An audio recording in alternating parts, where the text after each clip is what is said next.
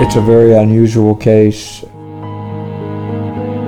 were her parents. They were two young, very attractive, very intelligent people who were scholarship students at the University of Virginia, which is the flagship university in the Commonwealth of Virginia. It was a very high profile case. There was a lot of news coverage, very sensational.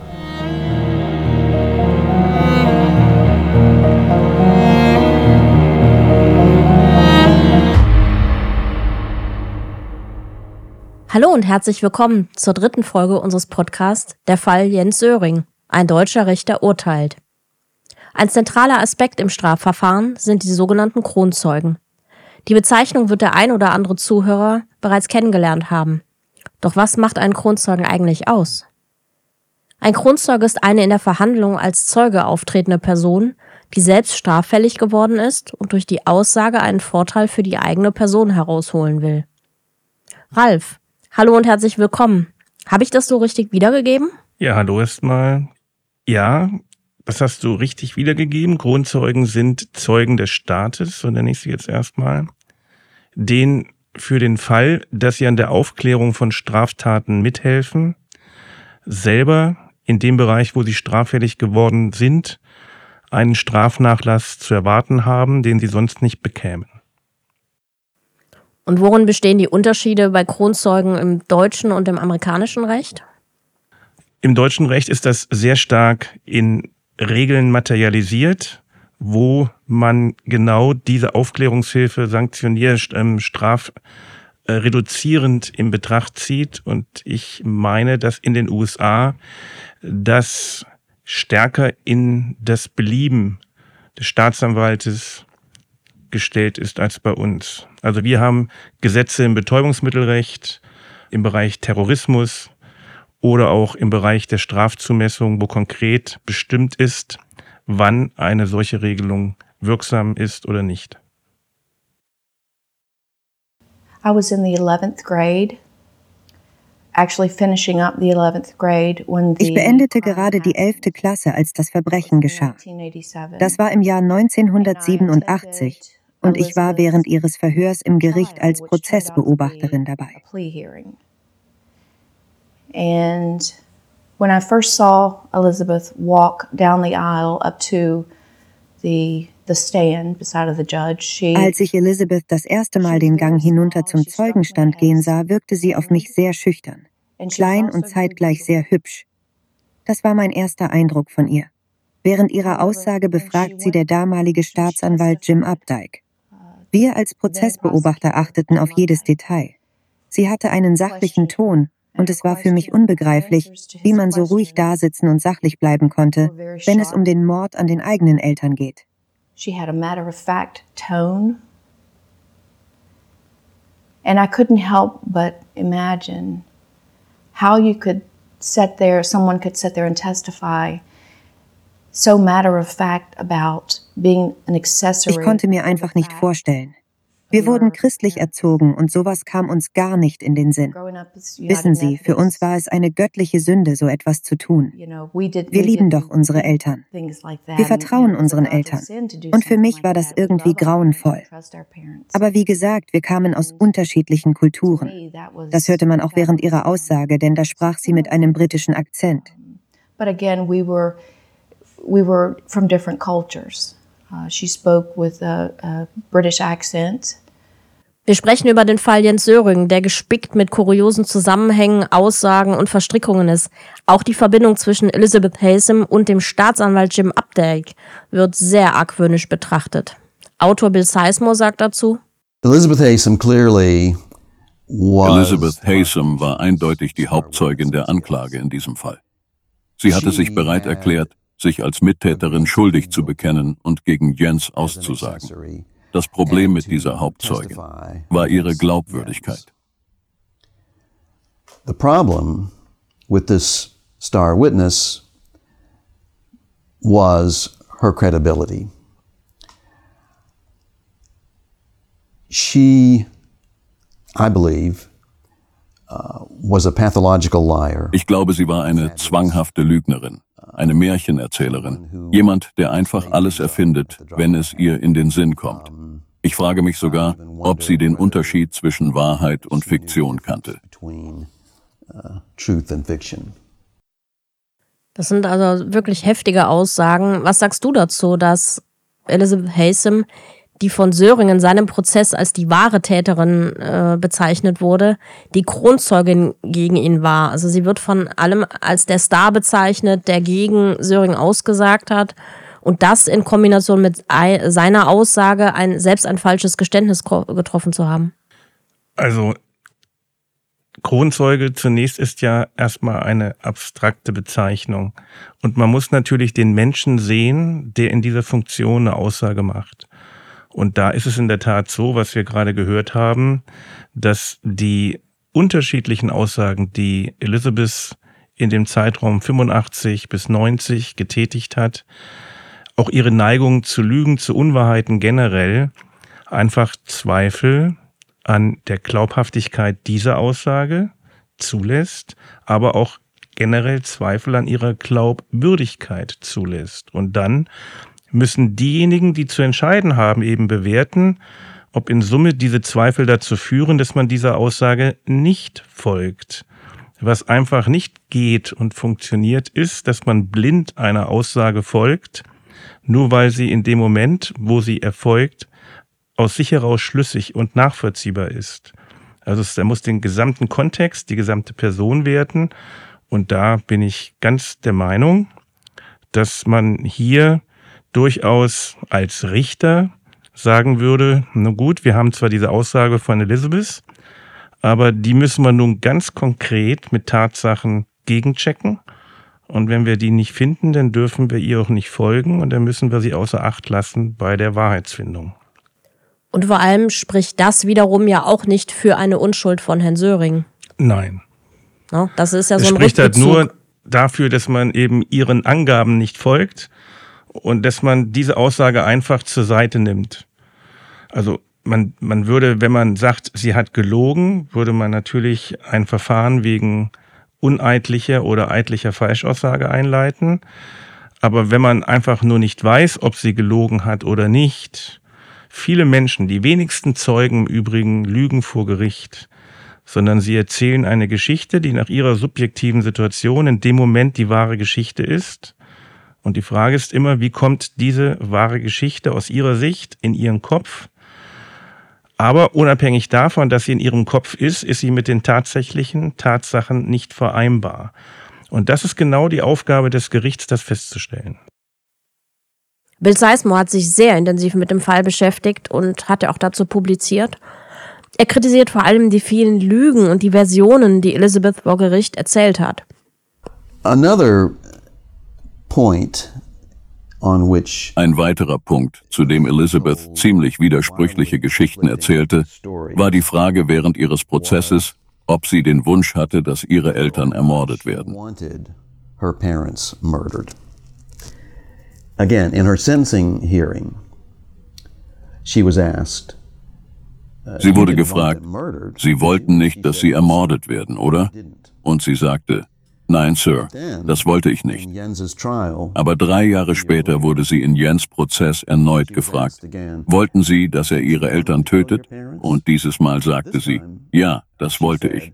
Und sie fügte hinzu, ich war viel besorgter, dass er sie nicht töten würde, als dass er es tun würde. Daraufhin fragt der Staatsanwalt, warum waren Sie besorgt, dass er es nicht tun würde? Und sie sagte, nun, die Vorstellung, dass Jens irgendjemanden umbringen könnte, war einfach so fantastisch. Was sagst du zu diesen Aussagen? Auch da gibt es verschiedene Erklärungsmöglichkeiten dazu. Im ersten Verfahren, was sie selber betraf, ist es natürlich, dass man eine Begünstigungstendenz für sich in Anspruch nimmt und, und dann eine Aussage trifft wie Nein, das war nicht das, was ich wollte. Und dann, wenn man aber selber das hinter sich gelassen hat und dann als Zeuge, der formal der Wahrheit verpflichtet ist, aufgerufen wird, etwas anderes sagt. Nur wenn man die gesamte Persönlichkeit und auch die Zwischentöne und auch die konkreten Worte und die Inhalte zusammenführt, dann ist mehr dahinter, dann ist die Neigung im Grunde genommen immer das Fähnchen so zu drehen, wie es mir gerade in den Sinn kommt, um gegebenenfalls Vorteile zu bekommen, die ich bei wahrheitsgemäßer Aussage nicht bekäme. Und wenn dieser Eindruck sich verfestigt oder nicht beseitigt werden kann, dann komme ich nochmal zu dem, was ich gerade eben gesagt habe, dann ist das kein ergiebiges Beweismittel, sondern es ist unergiebig und kann mir bei der Wahrheitsfindung nicht helfen. Es ist sehr schwer vorstellbar als Außenstehender, dass bei diesen ganzen Diskrepanzen in den Aussagen ähm, sie jetzt dann im Prozess gegen Jens Söring auf einmal zur Wahrheitsfindung gefunden haben soll. Naja, es könnte, wie gesagt, doch mal sein, dass sie im ersten Fall sich einfach selbst begünstigen wollte. Also ich sage das, was mir jetzt hilft, währenddessen ich im zweiten Fall jetzt das sage, wie es war. Also ist zumindest erstmal denktheoretisch möglich. Aber nochmal, aufgrund der Faktoren in der Gesamtbewertung, in der Gesamtbetrachtung würde man oder würde ich persönlich von dem, was ich weiß, ähm, dieses Beweismittel für unergiebig, nicht ergiebig erachten. Also unergiebig nicht. Ich würde, ich würde das ergiebige Ergebnis eben nicht hinreichend nachhaltig als glaubhaft bewerten. Elizabeth Rolle ist bis heute extrem umstritten. Zum ersten Mal äußert sich in diesem Podcast eine enge Freundin und Mitinhaftierte zu ihrer Position. You know, she was a spoiled, rich kid. Wissen Sie, sie war ein verwöhntes, reiches Kind, aber sie schien damit umgehen zu können. Ich hatte keinen negativen Eindruck. Ich dachte nur, dass sie irgendwie ruhig war. Ich habe wirklich geglaubt, dass sie nichts mit der Ermordung ihrer Eltern zu tun hatte. She didn't have a hand in her parents' murder, but possibly had. Aber möglicherweise hat sie Jens irgendwie manipuliert. Jens, even though obwohl ich in ihren Fernsehinterviews vor Gericht gesehen hatte, wie sie darüber sprach, dass ihr Leben ohne ihre Eltern einfacher wäre. Spannend ist dabei, dass auch Diane verschiedenste Seiten von Elizabeth Haysom kennengelernt hat und ihr lange Zeit blind vertraute. Glaubst du, dass diese Ambivalenz um Elizabeth Haysom auch ja, eine gewisse Faszination für den Fall ausmacht? Eine Besonderheit. Die Besonderheit ist ohnehin auch jetzt aus meiner Sicht die, dass es ganz schwierig ist, abschließende Wertungen über jemanden zu treffen, den man persönlich nicht kennt oder den man persönlich nicht fragt und dem man nicht in die Augen schauen kann, wenn ich ihn frage und er antwortet. Das macht es ohnehin so wahnsinnig schwierig. Aber ja, das ist sicherlich ein Faszinosum in der Sache was genau auch zu diesen Gesprächen und zu diesen Auseinandersetzungen führt, die wir gegenwärtig haben. Hast du denn ähm, Elizabeth kontaktiert und mit ihr reden können?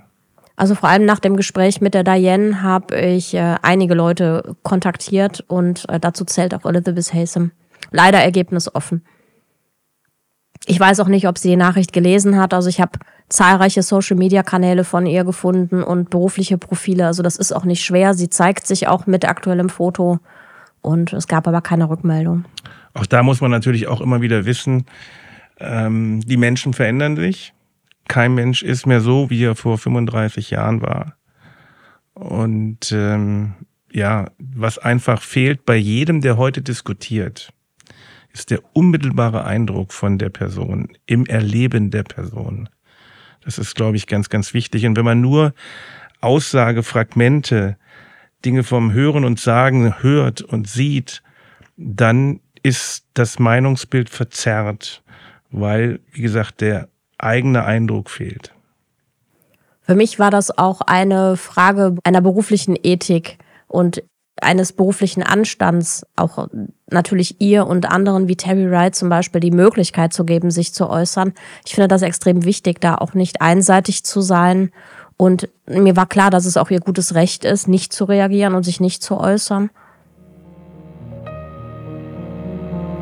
Als enge Vertraute war Diane diejenige Freundin, die Elizabeth nach der Haftentlassung half und Ansprechpartnerin in Freiheit war. Selbst frisch aus der Haft entlassen, recherchierte Diane zum Fall Hasem, was offenbar gewöhnlich ist unter Inhaftierten. Und sie musste erkennen, dass Elizabeth, die damalige Kronzeugin, sie selbst massiv belogen hatte. Über den neuen Namen, Aussagen zu den Morden und ihren Plänen zur neu gewonnenen Freiheit. A mutual friend Ein gemeinsamer Freund sagte zu mir, oh, Elizabeth hat dich bezüglich ihres Nachnamens angelogen. In Wirklichkeit ist jetzt ihr Nachname Benedict. Ich fand später heraus, dass das der Mädchenname ihrer Mutter war und sie heute wieder in Kanada lebt. Und ich konnte mir nicht erklären, warum sie mich anlügen sollte. Ich meine, sie hatte mich gebeten, es niemandem zu sagen, und ich habe niemandem ihren neuen Nachnamen verraten. Ich dachte, sie würde es den Leuten sagen, die es wissen wollten. Und ich war wirklich wütend darüber, dass sie mich angelogen hat. Und das hat mich dazu gebracht, mich mit mit dem Fall zu beschäftigen.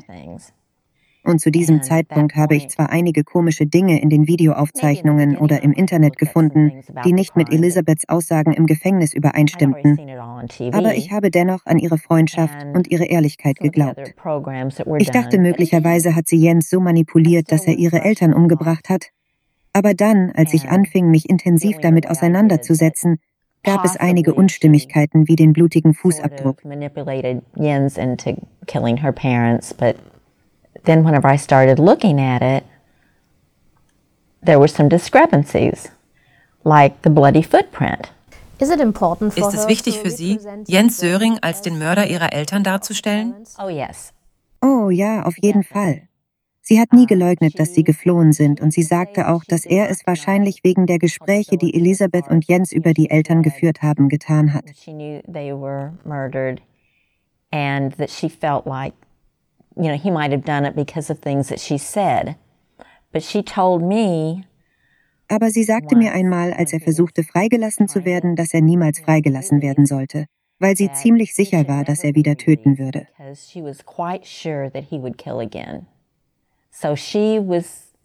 Sie versuchte also, ihn als mörderisches Monster darzustellen. Einige Jahre vor Jens Entlassung in 2019 gab es ja bereits schon mal die Debatte rund um eine mögliche Entlassung für ihn. Und zu diesem Zeitpunkt hat Elizabeth sich auch das erste Mal nach all den Jahrzehnten öffentlich in einer Zeitung geäußert. Warum bricht so jemand in dem Moment das Schweigen?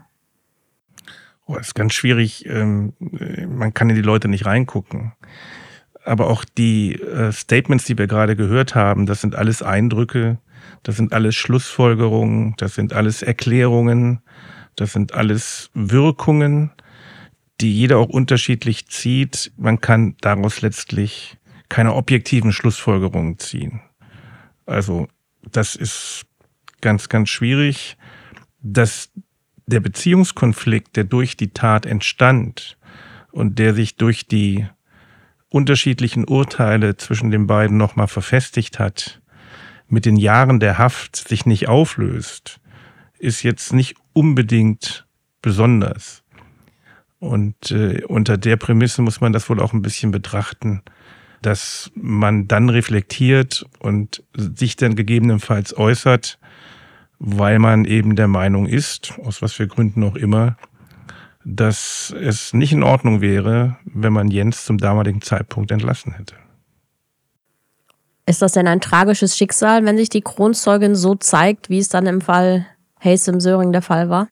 Es ist ein tragisches Schicksal, was aber hätte verhindert werden können, indem jetzt nach US-amerikanischem Recht der Verteidiger die Defizite in der Aussage zum Vorschein gebracht hätte, die Zeugin in ihrer Persönlichkeit als unglaubwürdig und ihre Aussage als unglaubhaft geschildert hätte. Dann hätte sich die Jury dazu eine Meinung machen können und dann wäre die Kronzeugin der Staatsanwaltschaft wäre da nicht vorhanden. Dass das unterblieben ist, ist ein Schicksal, was aber nicht dazu führt, dass daraus ein Verfahrensfehler abzuleiten wäre. Man hat halt nur das, was wir gegenwärtig analysieren, so nicht in den Mittelpunkt der Diskussion gezogen, sondern hat sich eben vorgreiflich nur an den äußeren Abläufen orientiert. Sie sprach davon, dass sie ihrem Vater zum Geburtstag ein totgefahrenes Tier von der Straße schenken wollte. Es war also sehr offensichtlich, dass sie ihre Eltern hasste. Für Ermittler Chuck Reed ist ganz klar, wie sehr Elizabeth ihre Eltern hasste. Ähm, wie valide ist sie denn dann als Kronzeugin? Ja, auch das kann man immer nur im Kontext des Gesamten wiederum betrachten. Ne? Wenn man seine Eltern hasst, dann hat man ein großes Eigeninteresse daran, dass es den Eltern nicht gut geht und dass sie unter Umständen sogar im schlimmsten Falle zu Tode kommen. Und, und dann muss man dieses Eigeninteresse kapitalisieren bei der Bewertung der Aussage und in den Gesamtkontext stellen. Das ist einfach eine natürliche Aufgabe. Immer der Zeuge, der neutral ist, der kein eigenes Interesse am Ausgang der Befragung hat, ist ein guter Zeuge. Und derjenige, der ein Eigeninteresse hat, ist zunächst erstmal kritischer zu betrachten. Und, und da gibt es eben auch Techniken, Möglichkeiten. Aber in, in Summe ist es dann Aufgabe, wie gesagt, von Staatsanwalt, und Verteidiger und letztlich dann wiederum von der Jury genau diese Umstände in ihre Gedanken einzubeziehen, wenn es um die Schuldfrage geht. Die bisherigen Punkte, die wir besprochen haben, würde ich jetzt so als weichere Faktoren bezeichnen, abgesehen von den verschiedenen Geständnissen zum Beispiel und den verschiedenen Aussagen, die Bill Sizemore erwähnt. In Virginia habe ich auch den ehemaligen FBI-Agenten Stanley Lepikas getroffen und für ihn ist es also ganz klar, er hat das also auch alles untersucht, auch mit Richard Hudson. Für ihn ist es klar, dass Elizabeths Rolle als Kronzeugin wirklich eine Ausnahmerolle hat, weil sie so intensiv mit dem Staatsanwalt Jim Updike zusammengearbeitet hat, gegen Jens Söring, um frühzeitig aus der Haft entlassen zu werden. So, what you've got there then is wir sind uns einig, dass beide bis zu einem gewissen Grad schuldig sind, oder? To some degree, right? Uh, either committing the actual Entweder haben sie das eigentliche Verbrechen begangen oder es vertuscht oder geplant oder was auch immer. Jeder probiert hierbei den anderen in irgendeiner Art und Weise zu verraten. Als Ermittler bietest du ihnen in so einem Fall einen Deal an. Meiner Meinung nach ist genau das hier passiert. Sie haben beschlossen, mit Elizabeth einen Deal einzugehen ohne zu überprüfen, ob sie womöglich doch die falsche für den Deal ist.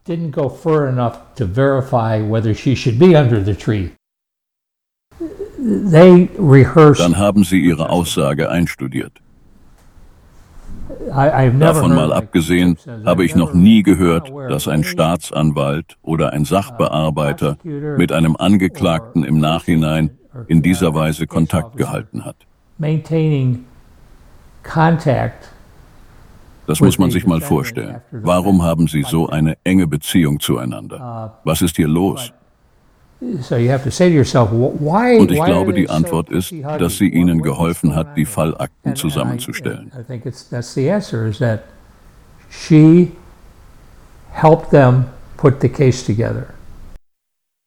Nun, da sind sehr viele Mutmaßungen und Unterstellungen auch drin, die mögen richtig sein. Wir haben am Anfang ja darüber gesprochen, was sind Kronzeugen. Und, und das ist zunächst erstmal für sich gesehen nach amerikanischem Recht in Ordnung, wenn der Staatsanwalt unterstellt, er fordert zu einer wahrheitsgemäßen Aussage auf, dem Zeugen, wenn er auf diese wahrheitsgemäße Aussage angewiesen ist, um die Schuld des Angeklagten zu begründen, dem Zeugen etwas verspricht. Nur hier ist eben die Besonderheit, dass wir im Vorfeld, also als Elizabeth selbst verurteilt wurde, eine andere Aussage hatten als nun in diesem Verfahren. Aber nochmal, es ist denkbar, theoretisch denkbar, nicht ausgeschlossen, dass sie in diesem Moment die Wahrheit gesagt hat. Also dem Staatsanwalt zu unterstellen, dass er im Grunde genommen Rechtsbeugung begeht, in, indem er wieder besseren Wissens jemanden dazu auffordert, ähm, ein Meineid zu leisten und das dann auch noch ähm, unterstützt mit einem Support für eine dann mögliche frühere Entlassung aus der Haft, das ist eine Unterstellung. Die mag so sein, die kann ich aber so nicht zwingend erstmal sehen, weil rein prozessual es nicht ausgeschlossen sein muss, dass ich sage als Staatsanwalt, ich brauche Hilfe, ich habe den Eindruck, Sie wissen, wie es war. Und ich möchte Sie bitten, jetzt die Wahrheit zu sagen. Und wenn Sie die Wahrheit sagen und ich damit den Täter überführe, dann soll das letztlich nicht Ihr Nachteil sein. Dann werde ich mich dafür einsetzen, dass Sie zu einem früheren Zeitpunkt gegebenenfalls entlassen werden aus der Strafhaft, als es sonst möglich wäre.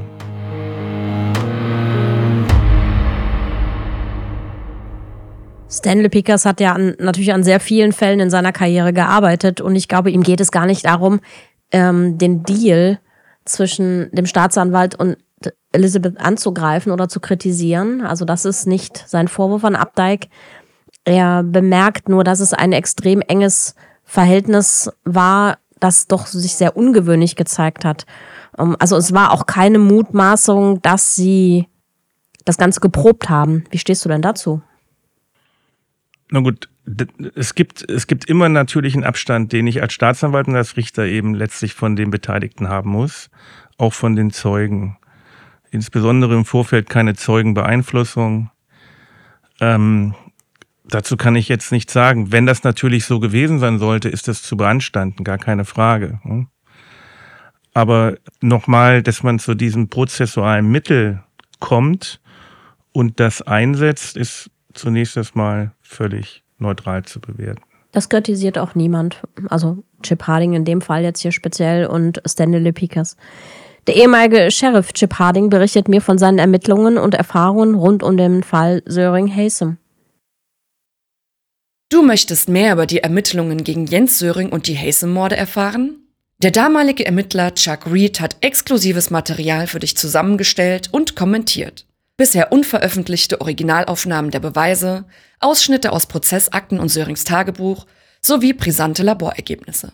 Hole dir den Report auf www.gallip-verlag.de slash fall-jens-söring. Den Link findest du auch in den Show Notes. Yeah, this letter that, uh Jim Updike, der damals Staatsanwalt war und jetzt Richter dort unten ist, ist jetzt wahrscheinlich eine der mächtigsten Personen in Bedford County. Aber er hat am 15. Februar 1991, kurz nachdem er seine Verurteilung beendet hatte, geschrieben, dass er einen Brief von Elizabeth Haysom erhalten hatte. Er schreibt am Ende seines Antwortbriefes an Elizabeth, Zitat, Während ich diesen Brief beende, werde ich an etwas erinnert, das ich nun verstehe. Benjamin Franklin schrieb einmal an einen Freund, dass er sich dafür entschuldigte, dass er trotz der Eile, mit der er diesen Brief schrieb, keine Zeit hatte, einen kürzeren Brief zu schreiben. Ich hoffe, dass Sie den Brief in bester Gesundheit erhalten. Und wie ich bereits sagte, freue ich mich sehr über Ihre Briefe und hoffe, dass Sie mir weiterhin schreiben. Zitat Ende. Ich habe noch nie gehört, dass ein Staatsanwalt mit jemandem, der wegen Beteiligung an einem Mord verurteilt wurde, eine Freundschaft geschlossen hat. Das unterstützt seine Aussage, die er, glaube ich, während ihrer ersten Anhörung macht. Er sagt, er sei ihr sehr dankbar, weil sie ihm im Vorfeld bei der Zusammenstellung des Falls sehr hilfreich war und eine große Verantwortung übernahm. Also, ich glaube nicht, dass Söring damit eine Chance hatte. Wenn ich ähm, darauf eingehe, natürlich wirkt das absolut unnatürlich, ne, dass man äh, im Anschluss eine enge Bindung zu dem Zeugen oder zu Elizabeth an der Stelle aufrechterhält, gar keine Frage.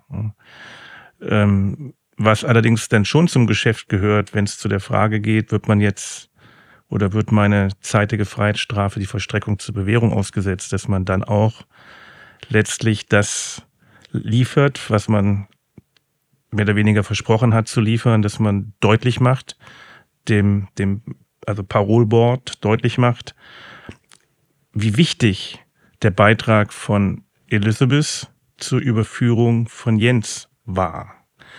Das ist dann wiederum normal. Nur eben der Briefwechsel, der hier beschrieben worden ist und äh, die Inhalte, die würde ich auch sagen, sind sehr unnatürlich. Ich würde noch gerne über die Glaubwürdigkeit an sich sprechen. In dem Fall gibt es ja immer wieder das Motiv zur Tat, das geäußert wird. Also das, den sexuellen Missbrauch durch ihre Mutter und ähm, welche Rolle spielen denn psychologische Gutachten auch im Falle von Kronzeugen? Gut, es, es geht um die Glaubhaftigkeit der Aussage und um die Glaubwürdigkeit von Personen. Im Kern kommt es auf die Aussage an, die glaubhaft sein muss, aber steht immer in Korrelation mit der Persönlichkeit. Und um diese Persönlichkeit zu bewerten, ob sie in der Lage ist, in der Regel glaubhafte Aussagen zu machen, wird häufig durch sachverständige Gutachten begleitet. Allerdings bei Fragestellungen, wo der Richter nicht selber in der Lage ist, das zu tun. Also wir tun das in Deutschland bei, bei kindlichen Zeugen zum Beispiel. Aber wir tun es nicht bei erwachsenen Zeugen in der Regel, wo wir keine Anhaltspunkte haben. Das heißt, ein, auch ein Kronzeuge würde in Deutschland nicht ähm, psychiatrisch oder aussagepsychologisch dahingehend begutachtet, sondern das können wir Richter eigenständig aufgrund unserer Ausbildung und unserer Erfahrung bewerten. Wie steht es denn um die Glaubwürdigkeit, gerade vor dem Hintergrund des Drogenmissbrauchs, der Elizabeth ja immer wieder vorgeworfen wird, auch unter anderem zur Tatnacht. Ja, das ist ein, das ist ein wichtiger, wichtiger Ansatz. Es ist ganz unbestritten, dass ein Drogenmissbrauch, auch da müssen wir natürlich wissen, wie intensiv ist der Missbrauch, wie stark ist die Abhängigkeit und was macht das mit der Persönlichkeit bis hin zu einer Persönlichkeitsstörung aus. Und da ist es denn schon auch möglich, dass dann die eigene richterliche sachverständige Einschätzung nicht ausreicht, sondern man sich da dann eben psychiatrischer Hilfe bedient. Das ist dann aber kein aussagepsychologisches Gutachten, sondern ein psychiatrisches Gutachten, was eben die Persönlichkeitsstörung betrifft. Es ist natürlich auch eine Spekulation der Menschen, mit denen ich gesprochen habe. Einige sind sich sicher, ihrer Wahrnehmung nach sicher, dass Elizabeth sehr früh herausgefunden hat, dass sie Jens in diese Rolle des potenziellen Mörders ihrer Eltern hätte führen können. Und Bill Sizemore sagt dazu, I'm not sure exactly uh, when ich weiß nicht genau, wann Elizabeth Jens zum ersten Mal als den Mörder betitelt hat. Ich nehme an, es war während der Polizeiverhöre in London, nachdem sie gefasst worden waren. Aber das war natürlich einige Zeit, also einige Monate nach den Morden. Es ist also durchaus möglich, dass die beiden sich diese Geschichte, dass Jens die Tat gesteht und für die Morde verantwortlich ist, im Nachhinein ausgedacht haben. After the fact that it was, you know, that she should blame Jens for the murders. It's possible. Jens was under the mistaken belief that Es ist möglich, dass Jens davon ausging, dass er, weil er der Sohn eines deutschen Diplomaten war, in Deutschland eine viel mildere Strafe bekommen würde und dass er vielleicht nur fünf Jahre Jugendstrafrecht absitzen muss. Uh, that he would serve no more than perhaps a couple of years, perhaps five. Es zeigt sich nach vielen Jahrzehnten auch ein relativ gängiges Bild zur Kronzeugin Elizabeth Haysom. Vor allem deckt sich das Bild auch von Privatpersonen und von Ermittlern. Also für alle, die das wirklich an dieser Stelle auch intensiv betrachten, den ganzen Prozessakten, die ganzen Verläufe und auch sehr kritisch sind, auch Jens sehr kritisch betrachten. Und Tammy Martin sagt dazu. She was able to manipulate him. Ob sie in der Lage war, ihn zu manipulieren? Ja, sie war in der Lage, ihn zu manipulieren. Sie war das beliebte Mädchen. Und er war in den Augen aller der Streber.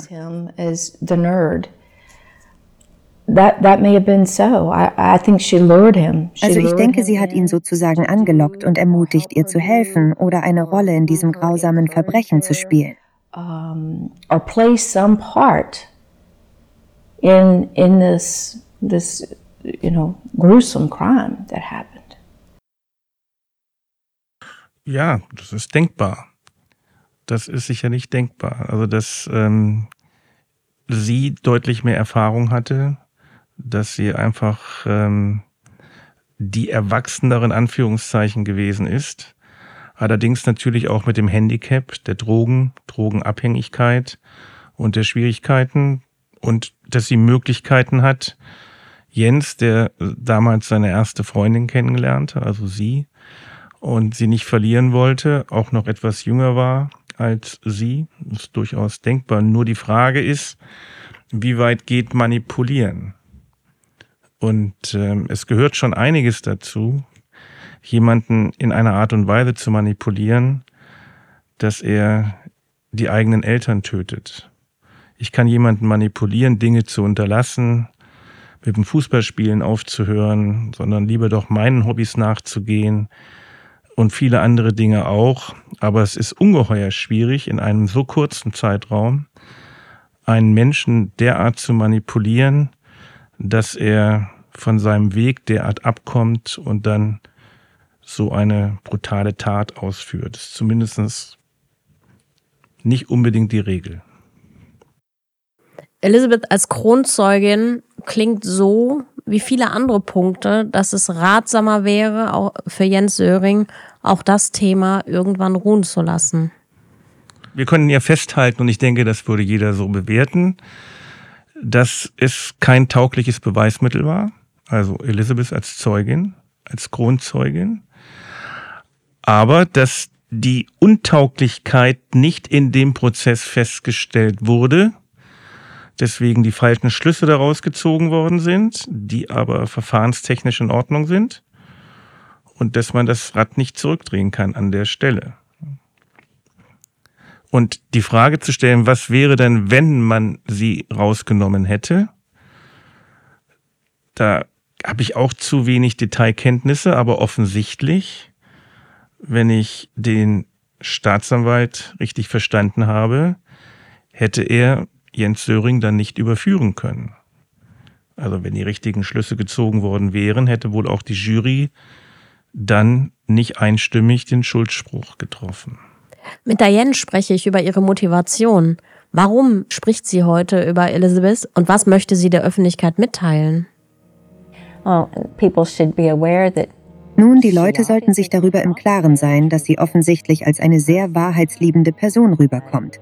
Aber sie lügt offensichtlich weiterhin sehr gut. Das war die dritte Folge unserer Podcast-Serie Der Fall Jens Söring. Ein deutscher Richter urteilt. Diskutiert haben wir über die Rolle des Kronzeugen im Strafprozess und die Glaubwürdigkeit der Kronzeugin Elizabeth Haysom im Prozess gegen Jens Söring 1990. War sie der Star im Prozess gegen ihn?